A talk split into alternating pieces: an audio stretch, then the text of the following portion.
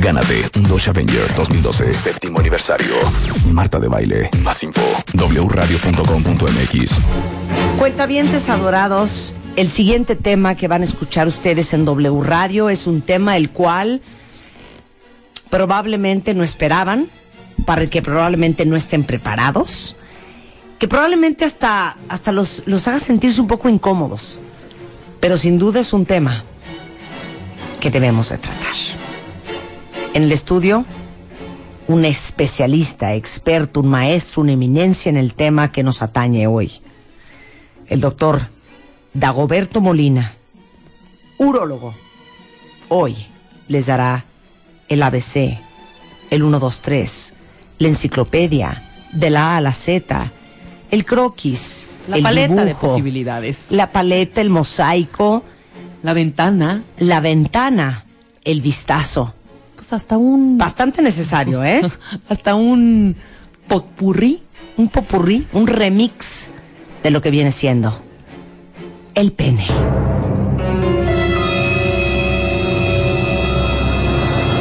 Sí, señores, aunque ustedes no lo crean, hoy vamos a tomarnos una pausa en este programa para hablar del pene. Porque si bien las mujeres somos como mucho más clavadas en la salud y qué onda y qué dijo el doctor y me interesa y no sé qué, y los hombres, yo no sé si, si quieran que sepa cuál es el escroto. Neta, así, se la, así te la pongo, Débora. O estoy mintiendo. Marta, gracias por la invitación. Encantado nuevamente de estar con ustedes y tienes mucha razón en lo que dices.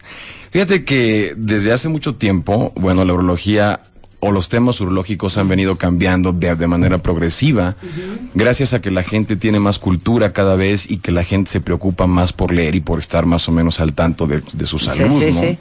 Pero hasta hace algunos años todavía seguía, seguía siendo un tema de tabú, Un y, tabú, de, claro. y de miedo y de vergüenza y de que no se comentaba y se comenta entre amigos en el club, en, la- en la Entre escuela. risa y risa, entre chela y risa chela. risa. Y entonces imagínate de lo que te va a orientar tu amigo del club que no, no sabe nada tampoco como, como tú del, del tema en cuestión de especialidad, generalmente desorientaban a las personas y lo único que hacían es recomendarles cosas, remedios y de repente algún medicamento que nada más les hacían daño, ¿no? Fíjense, por ejemplo, ¿onta la próstata? ¿Para qué Sí, sirve la próstata? ¿Cuántos conductos seminales hay? Ay, ¿te calmas? ¿Se te pueden tapar? ¿Un pene se puede romper? Sí.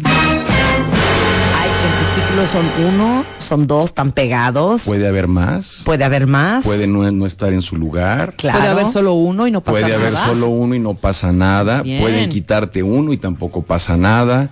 Puede haber muchísimas cosas que la verdad es que la gente se puede espantar Claro. porque no están familiarizados Claro. con eso y que cuando lo descubren o cuando se quieren dar cuenta de esto les Sí. genera un shock muy fuerte. ¿Qué viene siendo el prepucio? Lo que viene siendo su glande, ¿no? Su cuerpo cavernoso de uno, El esponjoso, el esponjoso. la uretra. Entonces, hoy, les voy a decir por qué es bien importante. No, en serio, ya hablar de esto. Eh, Dagoberto y yo hemos comentado muchas veces en este programa y fuera de este programa que es increíble cómo se ha incrementado el cáncer de próstata. Sí, fíjate que eso que dice es súper cierto y es un dato alarmante en cuanto a salud pública. Las infraestructuras de salud en los diferentes países, algunos las tienen muy bien desarrolladas, muy bien establecidas, y hay algunos en los que todavía estamos en vías de desarrollo. Definitivamente el cáncer de próstata se considera entre los principales del mundo, entre los tres primeros del mundo.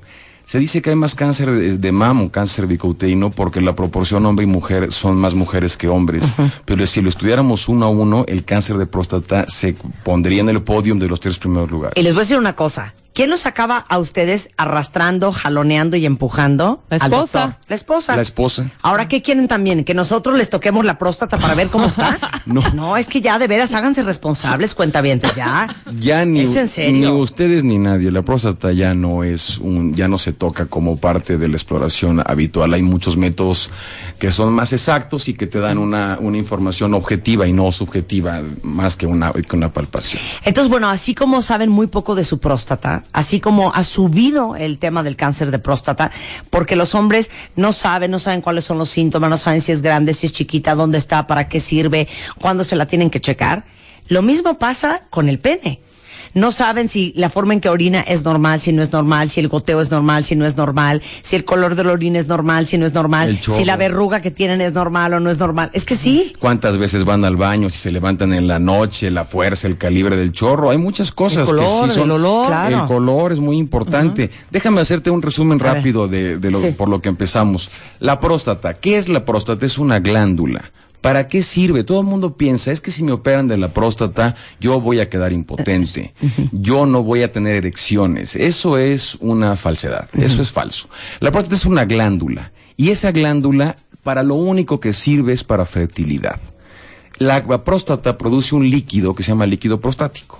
Y ese líquido prostático lo que hace es que el semen lo vuelve acuoso, licúa el semen. Si los varones no tuviéramos próstata, no podríamos nosotros fecundar porque Sería un eh, semen en polvo. eh, no eya- eyacularíamos coágulos seminales Ay, y entonces Ah. Sí, y entonces los espermatozoides no tendrían un vehículo acuoso para poder nadar Sí, y para alcanzar al óvulo. Eso es el claro. líquido prostático. Eso es lo que hace el líquido prostático. De tal manera que la próstata, para lo único que sirve es para fertilidad, para tener hijos. Por eso la naturaleza no se equivoca. Ok, tamaño. Un frijol, una lenteja, un haba, un En peso. garbanzo. Te, te lo- te lo doy Ah. en, en peso en gramos, que es más objetivo. Entre 15 y 20 gramos. Una próstata no debe pesar más de 15 o 20 gramos. ¿Qué es que 15, eso, 20 gramos? Más o menos el tamaño de una nuez. O sea, un- una chiquilla. Sí, es chiquilla. una, una ruedita, entre 15 y 20 gramos. Cuando la próstata empieza a crecer y empieza a multiplicar el número de sus células, toda la gente dice, se me inflamó la próstata. Mi abuelito, mi papá o mi familiar tiene la próstata inflamada. La próstata se puede inflamar, pero por otros procesos. La próstata generalmente, cuando empieza a dar problemas de obstrucción urinaria, no se inflama. Crece porque se multiplica el número de sus células. Como si fuera un muégano que se le van agregando granos y se va haciendo cada vez un muégano más grande. Ese muégano justamente está por debajo de la vejiga, exactamente en, el- en la boca, en la desembocadura de la vejiga. Imagínense que la vejiga es como si fuera una bolsita, como una pera invertida. En el cuello de esa pera está la próstata. Cuando la próstata se hace grande, obstruye es un mecanismo mecánico de obstrucción urinaria y entonces los pacientes comienzan con problemas de disminución de la fuerza del chorro urinario, mucho más frecuencia para visitar el baño, tienen que pujar para orinar, pueden gotear cuando terminan, se levantan más veces en la noche, muchos problemas de obstrucción.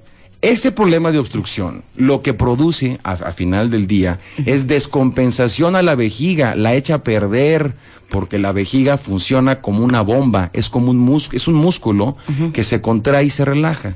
Y se contrae para generar presión y desplazar volumen. Si tú tienes una compuerta muy cerrada por la próstata grande, la vejiga tiene que hacer muchísima fuerza para poder vaciarse. ¿Y qué le pasa a un músculo que está haciendo ejercicio Sí, pues, constantemente? entre más estire, más estira. Es como si, como si lo llevas al gimnasio. Y entonces se hace un músculo grande y eso se llama hipertrofia del detrusor de la vejiga.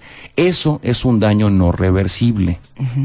Además de que la vejiga se puede descompensar, la obstrucción puede ser tal que puede tapar el drenaje de los dos riñones que están en el piso de la vejiga. Y entonces el paciente con una próstata grande que no se trata o no se estudia o no se le hace nada, generalmente puede de- desarrollar una entidad que se llama insuficiencia renal secundaria a la obstrucción o posrenal. Y esos pacientes están condenados a un programa de diálisis de una insuficiencia renal permanente porque no se atendieron un, creci- un crecimiento prostático de manera oportuna. Bueno, yo prometo que vamos a hacer un homenaje a la próstata. Yo también. ¿Estás de acuerdo? Totalmente. Pero no va a ser hoy porque hoy es el homenaje es al pene. Perfecto. Ah, Ok. Y con respecto al pene, Ajá. la próstata cuando está grande, la gente dice, bueno, es que ya mi chorro de orina no es igual. Evidentemente disminuye y es por lo que yo, yo les acabo de explicar. El chorro se hace más débil, pierde fuerza, pierde calibre y la gente visita el baño a cada rato. Porque como no pueden vaciar la vejiga completamente en una sola, en una sola exposición o en una sola ida al baño, tienen que ir por partes y entonces van a orinar cada media hora, cada hora o en la noche levantan 10 veces, ¿no? Ok, perfecto. Vamos con el pene. Primero yo le pediría, profesor, doctor, que nos explique de cuáles partes consta el pene, para qué sirve cada una y ontan. El pene es, es un órgano sexual. A ver, yo voy a ir haciendo un dibujo. El pene es un órgano sexual, es el, orga- es el órgano de, de la reproducción o útil para la reproducción masculina y también es un órgano a través del cual nosotros podemos orinar. El pene tiene muchas partes que se puede dividir en glande, que es la cabecita del pene. ¿Qué, es, ese- ¿Qué tal mi dibujo? ¿No es precioso? Muy bonito, Y no, no se los voy a tuitear. Muy bonito. Ok. El, el glande. Esa, es la- a donde está la rayita de la ese circuncisión. es el cuello. Para adelante. Ese es el cuello Ah, del pene. ¿Esta rayita cuál es? El cuello. Ah. Viene el glande, que es la, la cabecita del pene. La cabecita. después es el cuello y después sigue el cuerpo. Ah, espérate, entonces, la cabecita es la puntita. El glande, sí. El cuello es la rayita esa de la circuncisión. Exactamente en donde acaba el glande, Ajá. Ahí hay como, como un escaloncito. Sí. Y en ese escaloncito. Se llama cuello. Es el cuello. Ok. Y el cuerpo Es de ese escaloncito hacia atrás. hacia atrás, hacia la panza. Hacia el abdomen, exacto. Ok, perfecto. Continuemos. Hay mucha gente que nos consulta porque dicen que en el cuello del pene tienen unos puntitos blancos y entonces hay mucha gente que los asusta y les dicen que son eh, virus del papiloma humano, que son condilomas. Ajá. Cuando llegan con nosotros prácticamente van asustadísimos y esos puntitos blancos son glándulas. Eso todos los varones la tienen, todos los hombres del mundo tienen esas glándulas. Algunos se les ven más y algunos se les ven menos. Esas glándulas producen un, un líquido que se llama esmegma y eso es lo, lo que le da el olor característico al, Amoníaco. al pene. No, el amoníaco es de la orina, Del- eso es Ah, por, por Y, de, bacterias. y del semen. Sí, y el semen es por otra cosa. Sí. Pero este tipo de glándulas es como, como un sudor que genera la piel del pene y que en ocasiones se forma como una pastita blanca. Un requesón. Llamémoslo requesón. mándale. Comentario, pero bueno. Este, y eso llegan con, con mucho miedo, decir, doctor, tengo virus del papiloma humano y vengo a que me los quemen con láser o con fulguración o con lo que sea. Y la verdad es que son glándulas, no se dejen engañar. Y eso nada más hay por que eso limpiárselo. Hay que limpiárselo, nada más. Y esas glándulas son normales, es como si me dijeran, vengo a verte porque tengo pestañas. No, pero ya, en serio, yo sé que estamos haciendo como medio risa, risa, chiste a chiste, pero es en serio. Cuando un hombre no está circuncidado, entonces es más común que estas glándulas que segregan este esmegma se queden atrapadas en la piel, en el prepucio. Sí. ¿No? Sí, sobre todo se ve mucho más en aquellos pacientes que tienen prepucio, porque los que ya tienen circuncisión, el, el prepucio es el pellejito que cubre la cabeza del pene en aquellos pacientes que no tienen circuncisión. Los que tienen circuncisión, estas glándulas se atrofian, se van haciendo más pequeñitas y por supuesto dejan de secretar. Es mucho más higiénico. Ok, entonces nos quedamos en el prepucio, que es justamente la pielecita, el capuchón que cubre el glande, que es lo que le quitan a un niño cuando le hacen la circuncisión. Con eso nos vamos a un corte y regresamos con el doctor Dagoberto Molina. Siete. Siete años de compartir juntos. Marta de baile en W. Séptimo aniversario. Siete años al aire. Marta de baile. Marta, la fiesta del año. La fiesta en el obelisco. Marta, gánate un Dodge Avenger 2012. Marta, 24 de octubre. Sé parte de esta gran fiesta. La mejor música. Y los mejores invitados. en el obelisco. Solo por W Radio. No te la puedes perder. Permiso Segov de GD1 al 8384 de 12. Estamos de regreso en W Radio y para que vean que este programa es 42% hombre, 58% mujeres. Para que vean que yo no los dejo de lado, para que vean que no los dejo desamparados, estamos haciendo un especial con el doctor Dagoberto Molina, que es un urólogo del Hospital ABC, sobre el pene. Y apenas estamos en la parte 1, que es el croquis, boceto, dibujo, mapa de... ¿eh? ¿eh? Pantone de colores. Exactamente, de lo que es el pene. Entonces ya hablamos del glande, ya hablamos del cuello, hablamos del cuerpo y nos quedamos en el prepucio. Exacto. El prepucio es la piel, como bien lo dijiste, que nosotros cortamos cuando se hace la circuncisión. No sirve más que para dar problemas a veces en la edad adulta. Hay mucha gente me dice es que no la necesitamos, no la quisimos hacer. Mientras el prepucio suba y baje, se retraiga y se regrese correctamente y el paciente tenga una adecuada higiene, no es absolutamente necesario hacerlo. La circuncisión. Yo soy un abanderado de la circuncisión porque quita de verdad muchos problemas. Tenemos un artículo en Bebemundo Sí. desde hace mucho tiempo que escribimos sobre la circuncisión de los mitos. Ahorita Y- se les tuiteo la liga para que lo y, lean. y realmente eso de la, de la circuncisión lo único que hace es favorecer la, la higiene y es Y la estética. y la estética y no trae ningún tipo de efecto secundario ni adverso ni dejan de percibir las sensaciones idénticas que el que tiene circuncisión ni les baja la libido son la verdad muchísimos mitos que van alrededor de esto el ¿Saben por qué teníamos prepucio nosotros cuando estábamos en la evolución? Porque el hombre estaba desnudo y entonces el pene lo traía fuera, de tal manera que entre las ramas y entre las piedras y entre, Y entre la jungla y entre la tierra, el prepucio funcionaba para proteger el glande Como- como y para cubridor. disminuir, exacto, es una cobertura. Su pequeña mañanita. Esta es su capuchita. Pero pues ahora la La verdad es que ya nadie trae el pene entre las piedras ni entre las ramas y entonces el, el prepucio se puede quitar con toda la confianza del mundo desde el nacimiento o inclusive a la edad que sea, Qué siempre y cuando no dé problemas. Sí, claro. Por eso el cuerpo humano va modificándose. Y ahora se ha descubierto desde hace muchísimos años que la circuncisión es una maravilla. Se describió con los egipcios. Los primeros que hicieron circuncisiones en el mundo fueron los egipcios, cuatro mil años antes de Cristo. Y entonces esto lo hacían justamente por higiene y para evitar infecciones en sus parejas. Ok, vamos, ya hablamos de estas cuatro partes, ahora vamos a los testículos. Vamos por an- fuera y luego por dentro. Antes de Ah, los testículos, dentro del pene, dentro del cuerpo del pene hay dos cuerpos. Los cuerpos cavernosos. O sea, dentro del cuerpo, que es la parte larga del pene. Imagínense ustedes que cortáramos el pene a la mitad, como si fuera un, un salami, y vemos una ruedita. Ahora imagínense la cabeza de Mickey Mouse. Tiene una cabecita y tiene unas orejas. Las orejas es el cuerpo, son los cuerpos cavernosos y la carita del Mickey Mouse es por donde viene la uretra, que se llama cuerpo esponjoso. Las orejas del Mickey Mouse, que son los cuerpos cavernosos, Ah, amo la analogía. Disney, esto no nos los va a perdonar. ¿eh? No, pero bueno, es Sí, que el, el ejemplo es muy claro. Dentro de esos cuerpos cavernosos. De las orejitas de las Mickey. orejitas del Mickey Mouse. Ajá. Vienen unas arterias que se llaman arterias cavernosas. Por ahí corren a la, a la mitad. Y cuando esas arterias reciben la sangre, ese pene se erecta. Porque llenan esos, esas cavernas. O sea, es un tema hidráulico. Es un tema hidráulico.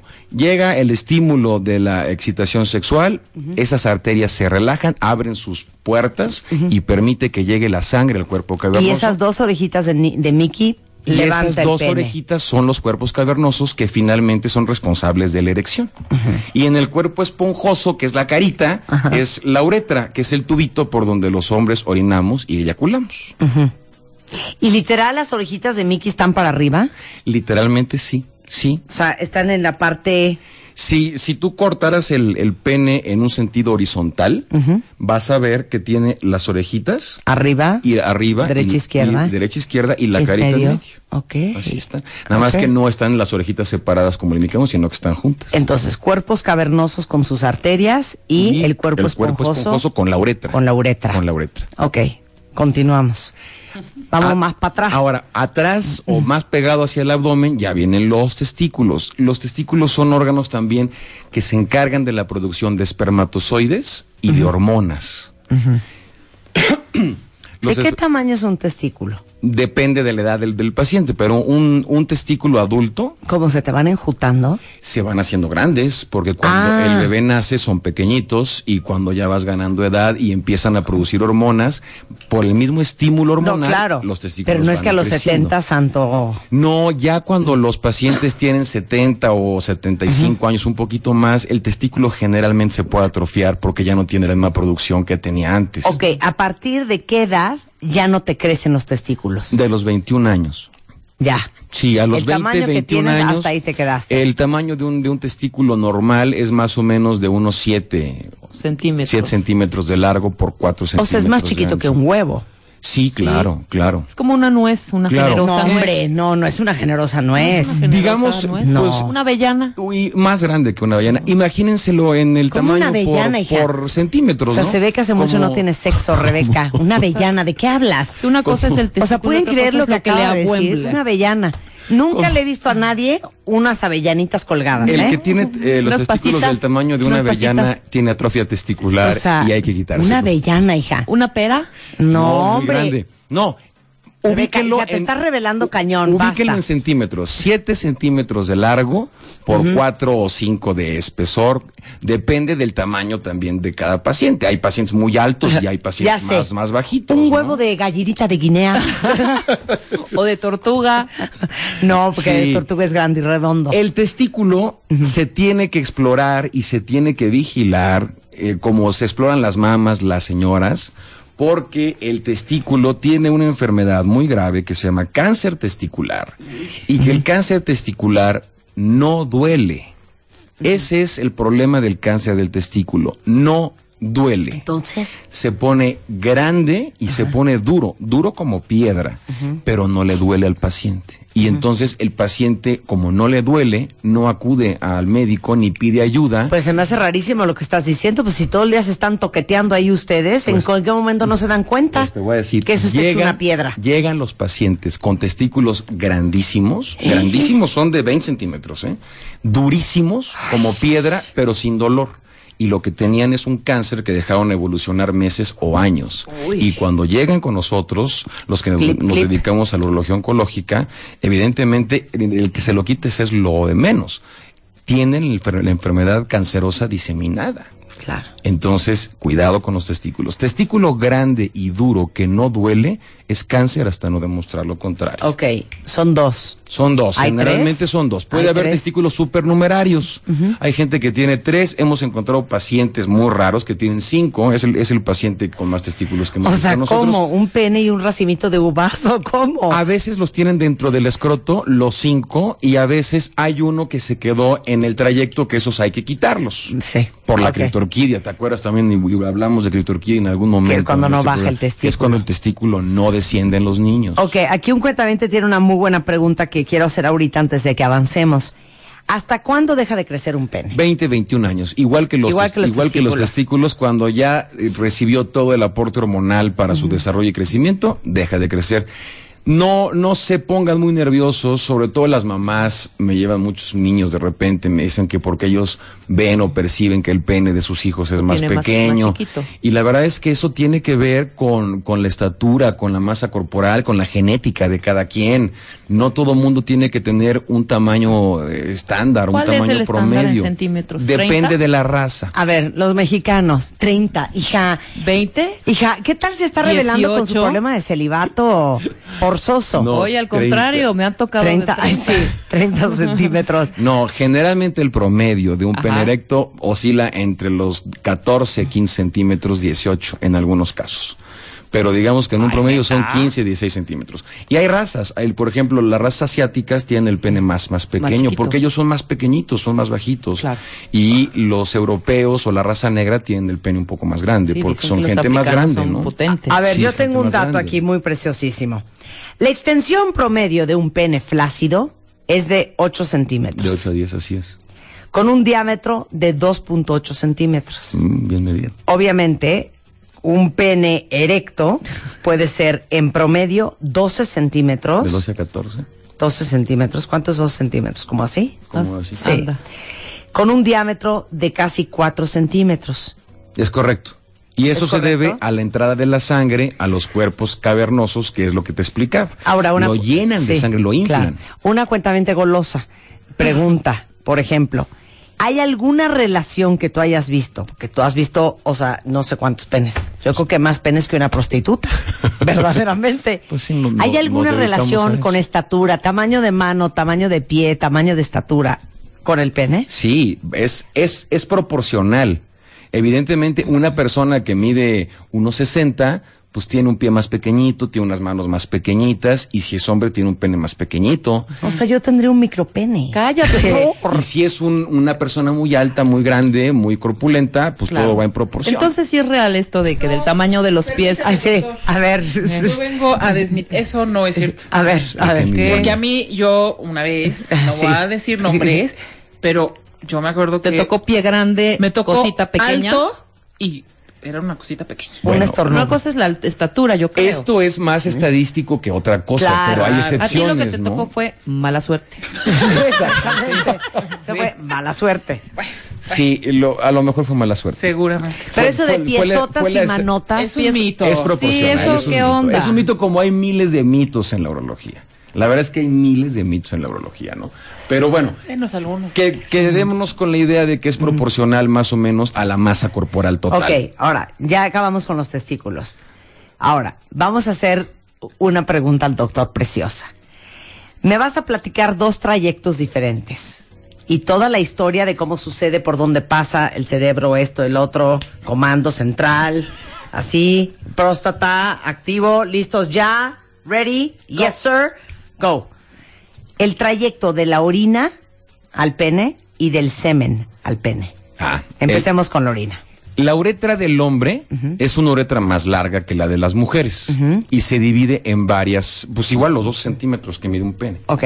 Y se divide en varias secciones.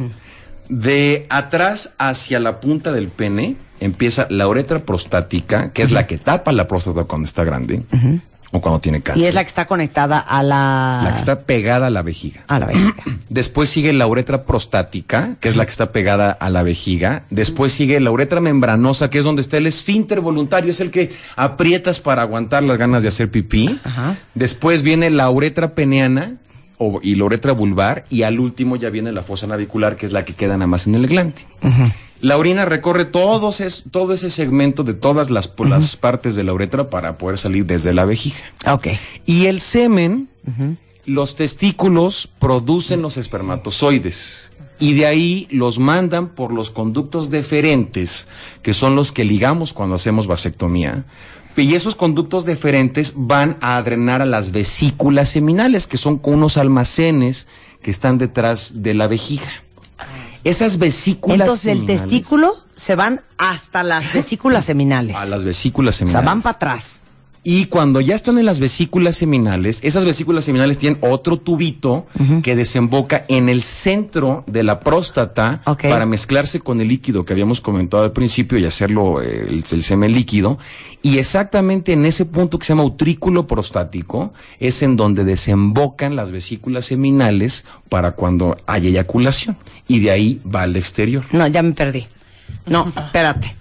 A ver, se produce el, los espermatozoides en los testículos. En los testículos. Van atrás a las vesículas seminales. Van hacia la parte posterior de la vejiga, hacia arriba y hacia la vejiga. Se guardan en las vesículas seminales. De ahí se van a la próstata. De ahí se van a la próstata, y, eh, pero ya desembocan en la uretra, en la primera porción de la próstata. Y ya cuando desembocan ahí, por las pulsaciones orgásmicas y las contracciones, se expulsan al exterior. Por eso, pero van de la próstata, el semen va de la próstata a... Lo que pasa es que las vesículas seminales mandan dos tubitos que atraviesan la próstata por la mitad. Ah, entonces pasan por la a próstata. través de la próstata. Y de ahí a la uretra. Al- Recogen y- su agüita y, Exacto. y se recogen van. su agüita, recogen sus minerales, recogen la, cosas, pues. la Se fructosa, pone- recogen todo ya lo que compone el semen. Ese amonio, Exacto. ¿verdad? Y de ahí, y de ahí van al exterior. A través de los conductos seminales. A través de, lo, de los tubos que vienen de las vesículas seminales. Por eso cuando el paciente hacemos una vasectomía, le recomendamos que tiene que esperar dos meses o 22 eyaculaciones, porque sigue siendo fértil cuando le haces la vasectomía, porque el semen que ya se quedó guardado en las vesículas seminales sigue teniendo espermatozoides Claro. y tardan dos meses en vaciarse o 22 eyaculaciones. Por eso hay mucha gente que si no les explicas pero- eso... Pero pueden hacerlo en otros días, así, 22. Bueno, ¿Se pueden dar una ayudadita? Depende de cada paciente, pero se puede. Ahora, Son como ahora, las llantas, Diana. Perdón, 50,000 se van a carcajear y los voy a llevar a sus a sus ayeres. Pero en la juventud era una ruleta rusa. Eso de ya, salte, salte, salte, ya me voy a salir, ya me voy a salir. Ese ya salte. pero qué riesgoso. salte? Sí, A ver, peligrosísimo. expliquen ya salte. Peligrosísimo, es claro. que ahí es, es, es una ruleta rusa. A de ver. Esa, esa técnica está, eh, se describió desde la historia de la urología y se llama coitus coitus interruptus. interruptus. Coito interrumpido. Y entonces cuando el, el hombre siente que ya va a eyacular, Ajá. Se retira Sí. y entonces e- eyacula afuera. Sí. Pero no garantiza a nadie No. que Explica por qué. realmente. Aparte el timing. Porque puede salir, porque pueden irse algunos espermatozoides junto con el líquido lubricante, que es se- el líquido lubricante se produce unos instantes antes de la eyaculación para que puedan resbalarse con más facilidad los espermatozoides. son unos y microsegundos. microsegundos. Sí, claro. Y entonces en ese líquido lubricante se pueden ir algunos espermatozoides y entonces sí Y fe- chánfalas más. y- Estoy embarazada. Embarazar a, a la, a la Claro, señorita. las- ¿no? las usaditas. Exacto. Y los bla- sí, no, no, el coitus interrupt se dejó de utilizar hace mucho tiempo. Como Y- método. Así como dicen método unos cuentavientes que si vieras que no, ¿eh? Y hay gente que lo sigue utilizando, pero bueno, este ya es bajo su propio riesgo. Por ¿no? supuesto. ok. La pregunta de los 64 millones de yenes. De genes. tanto cuerpo cavernoso, cuerpo esponjoso, conductos deferentes, conductos seminales, tanta piel. El pene se puede romper. Sí. Uy, qué dolor. El pene se puede fracturar. Dentro de esa, ese cuerpo que yo les platicaba del pene, de la, la cabecita del Mickey Mouse, hay muchas envolturas. Imagínense que se va envolviendo esas tres estructuras en muchas capas. Una de las capas que es más resistente y la que está en contacto directo con el cuerpo cavernoso y con el cuerpo esponjoso se llama túnica albuginia. Y esa túnica albuginia se puede romper. Hay una entidad que se conoce como fractura de pene. Y esa fractura de pene se debe a que la túnica albuginia se rompe. Y cuando se rompe la túnica albuginia, se produce un hematoma, un acúmulo de sangre terrible en el pene. Se pone de verdad como si fuera una berenjena del color y del tamaño. Se pone impresionante. y eso es una entidad que se considera una urgencia de verdad, una urgencia inminente urológica, porque si el paciente no repara la fractura antes de seis horas, puede quedar con disfunción eréctil de forma permanente. ¡Cállate! El pene se rompe solamente en erección, no se rompe en estado flácido. Claro. Se rompe solo en erección. ¿Has visto esos casos? Sí, claro. Bueno, ¿no? ¿qué estaba Pues, haciendo el señor? Generalmente están teniendo relaciones Gracias. ¿Y, sexuales. y qué, y qué pasó? Pues no, No le atinaron. Perdón, pero no, no le atinan y entonces el pene choca contra el periné y se rompe. Sí, pero para que se te rompa, porque no le atinaste, Es que traías una ansiedad, o sea, sí traemos, tratemos No, de bajarle dos rayitas. O era un, un momento muy intenso. Generalmente es cuando la pareja femenina está sentada sobre de él y entonces ¿no? Sí. se llega a salir el pene Cállate. y ella se deja caer nuevamente. Ahora sí que se deja de ir como gorda en tobogán. Exacto. Y ahí lo rompe. Ahí se rompe. Ahí lo rompe. Sí. Ese es el mecanismo más frecuente. Sí. ¿Te han tocado a ti? Sí, sí, mucho. Y llegan así de doc, o sea, sí es frecuente. No, llegan asustadísimos, llegan asustadísimos. Oye. Imagínate ver el pene de verdad como una berenjena. Ay, no. Así, como la berenjena que ven en el supermercado. O sea, pero Así. A en ver. ese momento cuando se rompe, o sea, se dobla o se queda erecto O sea, queda en y nada más empieza a hinchar como hay, hay un signo patognomónico muy característico y está descrito. Se llama el crack. Su- Ay, suena, suena. crack. Suena, suena crack. Como Sí. si se rompiera. Ay, o sea, sí. un- un- una, var- una vara se rompe, Sí. crack. Si yo me estoy retorciendo, Y- ¿cómo estarán los Y cuentavientes como el masculinos? pene está en erección, toda la sangre que tiene acumulada, al ver una ruptura de esa túnica que lo que lo está manteniendo dentro de los cuerpos, se sale Ay, no. y lo único We que got a lo- leak, we got a leak. sí, y lo único Leakage, que la emergency, contiene es la piel. Ay, no. Entonces, claro. imagínate el hematoma, ¿no? Hemos drenado ¿Y ahí. hinchadez? Sí, no, no, se ¿Y qué haces? ¿Abres? Se tiene que se tiene que abrir como si eras una circuncisión. Coses. Bajas todas las capas hasta llegar a la albuginia, que es la más profunda, y reparas la, la fractura. Ay, no, pobre. Y generalmente quedan perfectos. La verdad es que quedan perfectos. Nada más que sí es una entidad muy aparatosa y um, se espanta mucho. Oh, bueno, y la mujer que así de rompí a mi marido. Dispénsame, hijo.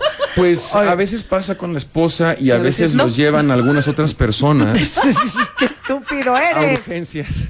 Y entonces tenemos que repararlos de es la. que ahí, ahí ese, igual, ¿no? así como le explicas, mi amor, Sí. es que fíjate que tuve una fractura. sí, sí. Ven por Fíjate que al iba hospital. caminando aquí en el metro Sí. y que me doy un tropezón. Si tenía una erección sin querer y me caí en la escalera, nadie lo va a creer, ¿no? Oye, a ver, pregunta de los cuentavientes. Al principio del programa estaba hablando él de cuando se inflama la próstata, puede apretar la uretra Sí, la va cerrando. e- y entonces el chorro ya es un Disminuye. chorro frágil.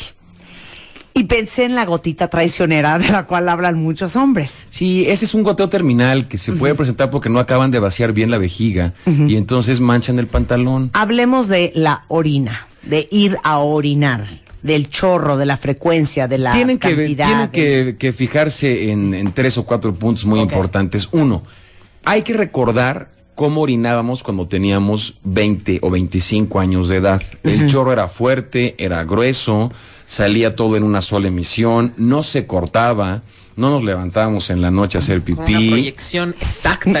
Exacto, era fuerte y salía y bueno, hasta ruido hacía, ¿no? Hasta claro. ruido hacía. A medida que vas creciendo y que la próstata va aumentando, porque la, co- la próstata crece de tamaño dependiendo de las hormonas, come de las hormonas, y por eso nos crece la próstata a los hombres a medida que vamos ganando edad, porque los testículos siguen produciendo hormonas a diferencia de las mujeres hasta los 80 años. Entonces es un estímulo que le va de comer a la próstata de manera constante. Y la próstata va creciendo. Cuando el chorro disminuye, cuando el chorro merma de fuerza, de calibre, que tienes que pujar para hacer pipí, que vas cada hora a hacer pipí, que te levantas en la noche cuatro o cinco veces, eso es un dato de alarma que nos puede decir que está grande la próstata, que tienes un problema de obstrucción o que tienen cáncer de próstata. Eso es de verdad el cáncer de próstata también nos pone los pelos de punta porque no duele. Y hay miles de pacientes que se someten a tratamientos que no están demostrados para el cáncer de próstata, que los hacen perder el tiempo y que cuando llegan con nosotros realmente tienen una enfermedad muy avanzada. Es muy, muy recomendable que los pacientes se hagan un antígeno prostático en la sangre y que consulten a un urólogo de manera regular a partir de los 40 años de edad. Ok, regresando del corte con el doctor Dagoberto Molina, vamos a hablar del olor de la orina y de los colores de la orina y qué les puede estar diciendo su cuerpo.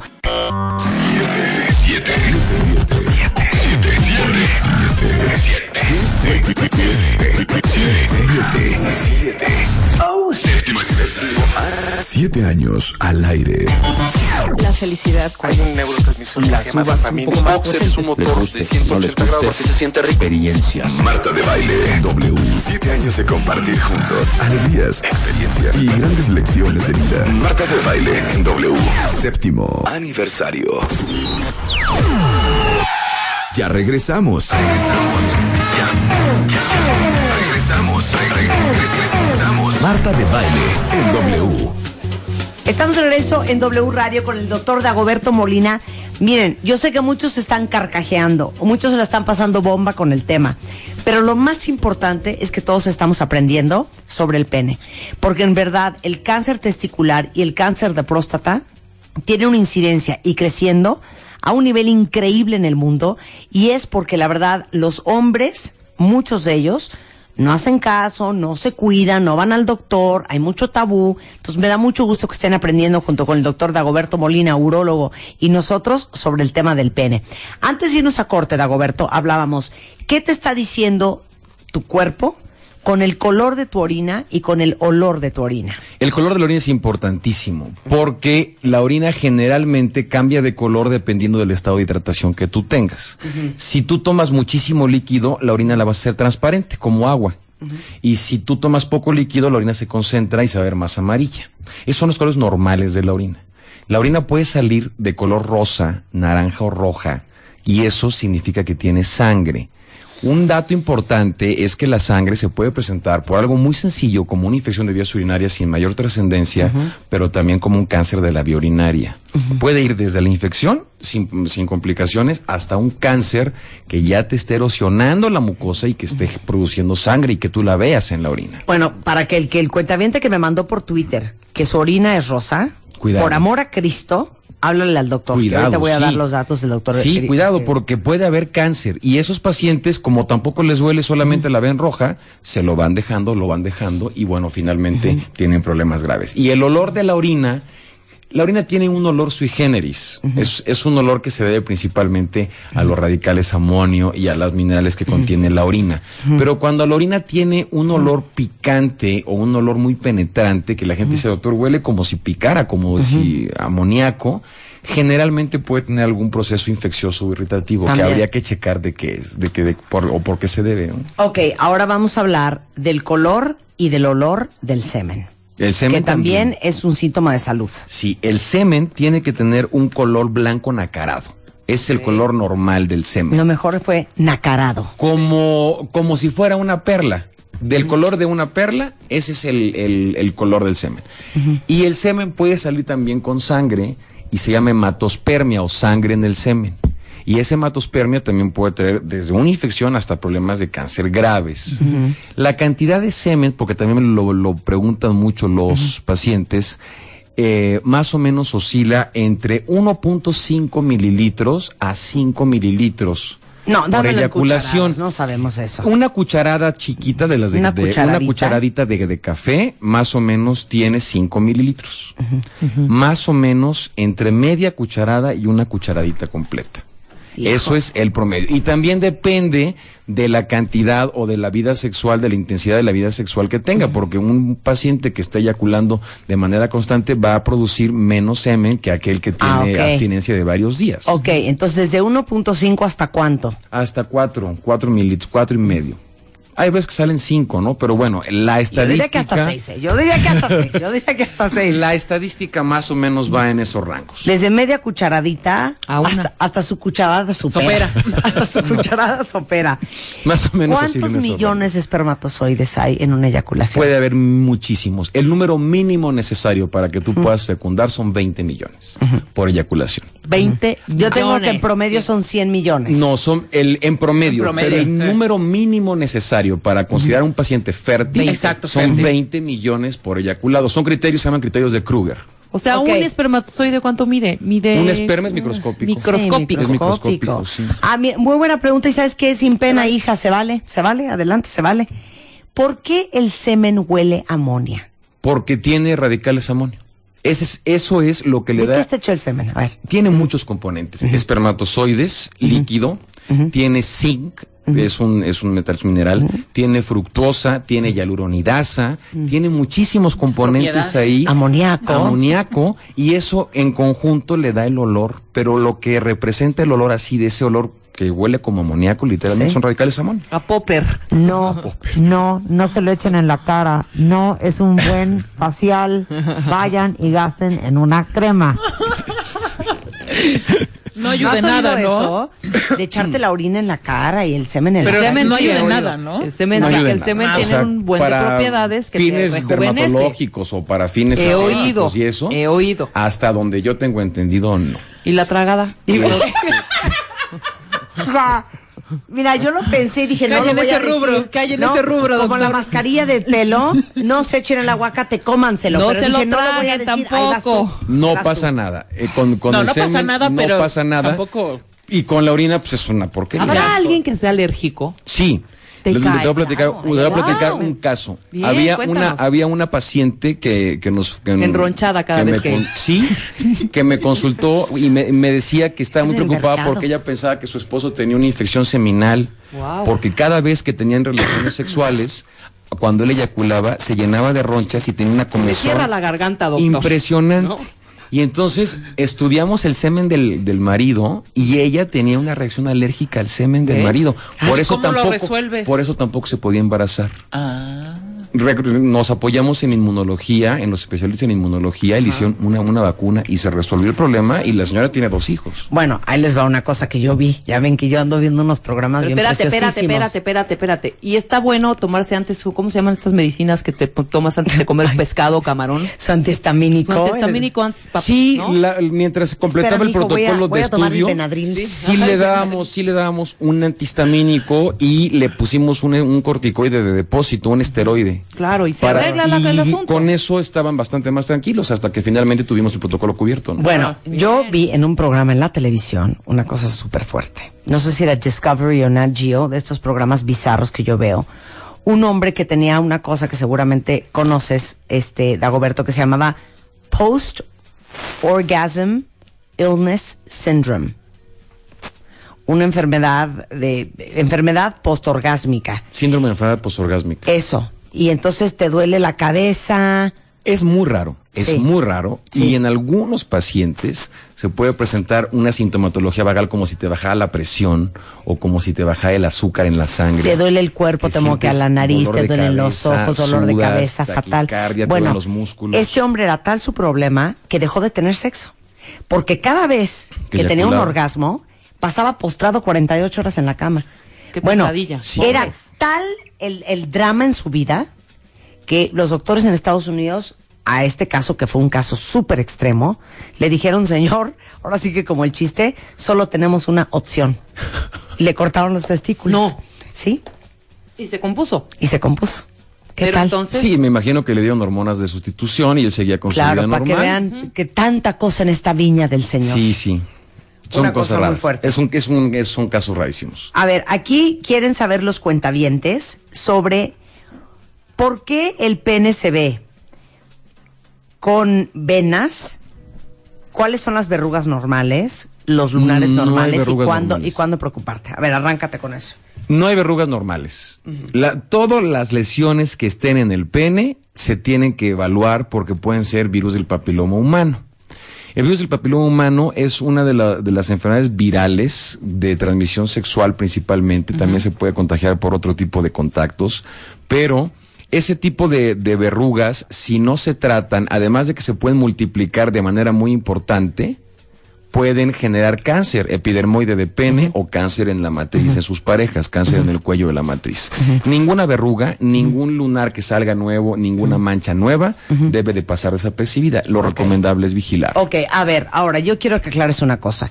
¿Quién es el experto en el pene? El urólogo, urólogo. el urólogo. Punto. Sí. ¿Cuándo hay que ir al urólogo por primera vez?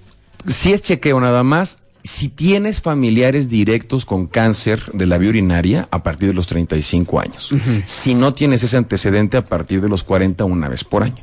Si no tienes ningún síntoma de nada. Si, no, si es un chequeo nada más, como ir al dentista cada año para vigilar que tus dientes estén sanos, igual aquí cada año, o ir al ginecólogo, las, las señoras, igual aquí cada año. A partir de los 40 años, si tú notas que algo hay antes de que llegue esa edad, o después de que llegue esa edad, pero tú notas algo distinto, lo recomendable es acudir de inmediato. De inmediato. De verdad se pueden evitar muchísimas complicaciones y pagar facturas muy caras de enfermedades que porque no duelen o no dan síntomas pasan desapercibidas y les pasan unas cuentas terribles. Muy bien. Pues ustedes pueden encontrar al doctor Dagoberto Molina. Está en el hospital ABC de Observatorio y ahí les van los datos. Vas. Los teléfonos del consultorio son 5515 7017 y 5515 7330. Ok. Y están en el hospital ABC de En Observatorio. el Hospital ABC de Observatorio, en el consultorio 46 de la Torre Sur. Ahí estamos a sus órdenes. Dagoberto, un placer como siempre. Marta, muchísimas gracias. Twitter no, ¿verdad? La verdad es que no me da tiempo de revisarlos. Sí, pero bueno, por, por trabaja. estarlos cuidando. No me No, y les digo una cosa, a mi 42% de cuentavientes que son hombres, de veras, la salud es su responsabilidad, ni siquiera la de su esposa. No, no. Si tienen más de 40 años y nunca han ido a un urologo, a lo mejor este es el momento. Y si algo de lo que hablamos el día de hoy les hizo clic, por favor, no dejen de hacerse un chequeo. Muchísimas gracias, Agüero. Marta, Un placer gracias a tenerte ti. aquí. Gracias, corazón. Cuentavientes, ya estamos a- en breve a la fiesta. En breve, la fiesta. Pasado mañana es nuestra fiesta de aniversario y pasado mañana uno de ustedes tendrá un coche nuevo. ¡Un auto! Hacemos un corte y regresamos, no se vayan. Siete. Siete. Siete. Siete. Siete. Marta de baile en W. Séptimo aniversario.